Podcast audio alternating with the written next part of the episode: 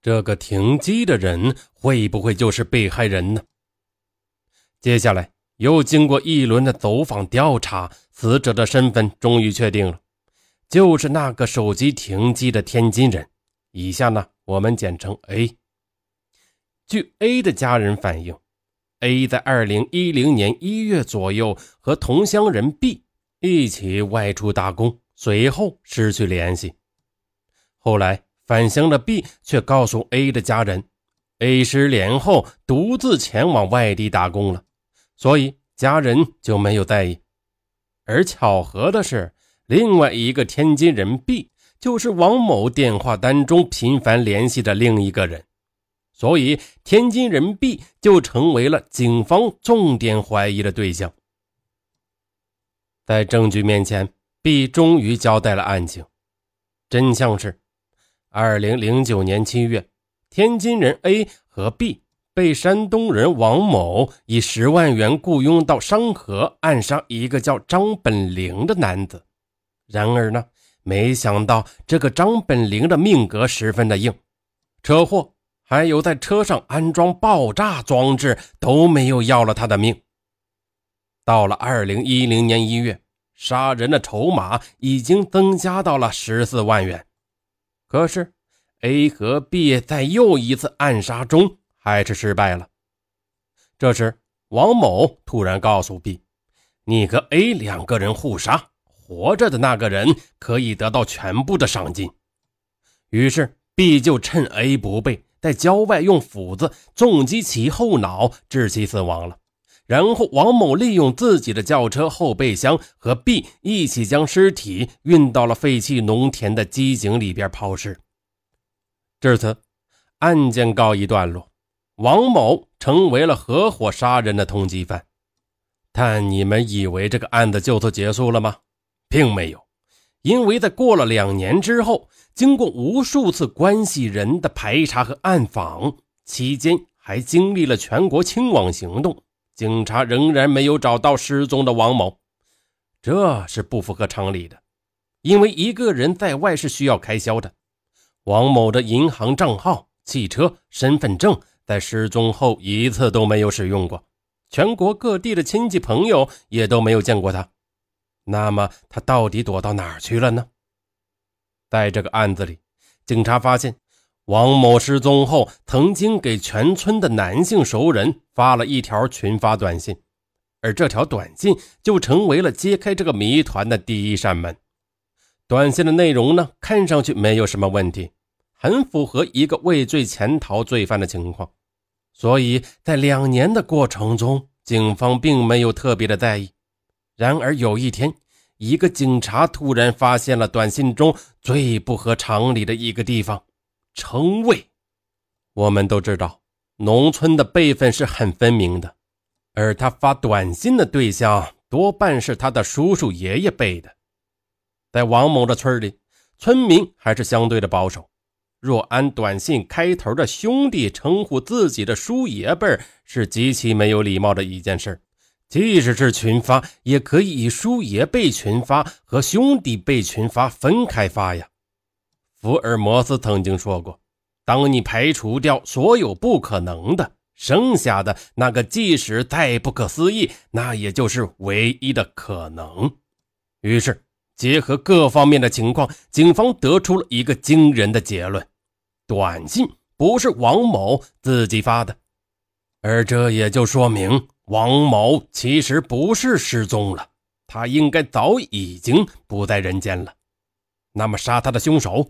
又会是谁呢？首先怀疑的对象自然就是那个和王某合伙杀 A 的天津人 B，因为他们之间是单纯的金钱关系，以利益为驱动。但是调查后发现，B 并没有杀人的作案时间。这时候，警察又忽然想起了一个人：你们还记得那个被王某雇了 A 和 B 去暗杀的张本灵吗？在调查 A、B 暗杀案的时候，张本灵曾经在协查中无意的说了一句话，而这句话印在了一个做笔录的警察的心里。他说的是：“这两个白痴还想炸死我，要是我的话，就把他们给烧了。烧死一个人，其实并不是一件容易的事，因为往往会发展成火灾，引起大家的重视。那么，还有什么手段能够轻易的烧掉一个人，又不被人发现异常呢？那就是在殡仪馆、火葬场烧啊！接下来，警察再查，发现这个张本灵在本地经营丧葬服务的店已经有十多年了，而他的一项日常工作就是拉附近村子里死去的人去殡仪馆火化。然而，在我国呢，要火化一个人是有十分严格的程序的，非正常死亡需要警方出具死亡证明。再就是因病等自然死亡的，则需要村委会等出具火化证明。假设王某已经死亡了，那么他死亡的日期应该就是在他失踪不久。那么他具体是几月几号失踪的呢？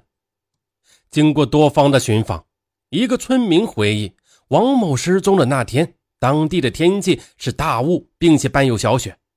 警方找到气象局。发现，二零一零年年初只有三月九日下过雪，并且也有大雾，这就可以推测出王某失踪的日期就是二零一零年三月九日。接下来，警方又奔赴本地和临县殡仪馆调查三月九日后十天由张本灵拉来火化的人员名单，查来查去后发现，他拉来的五个人都有完整的火化手续。这就奇怪了，难道张本灵不是凶手吗？警察继续脑洞大开，他们调取了张本灵近年来火化人员的所有名单，终于在二零零八年十二月的名单里面，一个姓丁的老年人的名字引起了警察的注意，因为。这个丁姓老人的名字，在二零一零年三月九日，在临县火化人员的名单上也出现过，而拉尸体去火化的，也正是张本灵本人。一个人不可能死两次，也不可能被火化两次。而老人的家属表示，老人是二零零八年十二月因病去世的，早已经火化了。所以呢，二零一零年三月九日被火化的就不可能是那位老人了，而很有可能就是失踪了的王某。警方同时还发现，王某雇人来杀张本灵的原因是因为王某与张妻有染，二人谋合欲除掉张本灵。张七也表示，二零一零年三月他回家发现冷天，可是呢，家里沙发上的坐垫却不见了。他问张本玲，张本玲他也支支吾吾的。于是，警方仔细的查看了张家的沙发，终于在一个角落里发现了几点喷射式的血迹，证明属于王某。在证据面前，张本灵承认了自己的确是利用多余的空白火化证明，在杀死王某后，将尸体送到了殡仪馆烧了。杀人的动机是。他和老婆出轨，却还敢派人来暗杀他，简直就是是可忍孰不可忍。至此，这个堪称奇葩中的极致的案中案终于告破了。王某雇凶杀张本灵，却没想到被张本灵给杀掉。杀手 A 和 B 呢？为了金钱而互杀。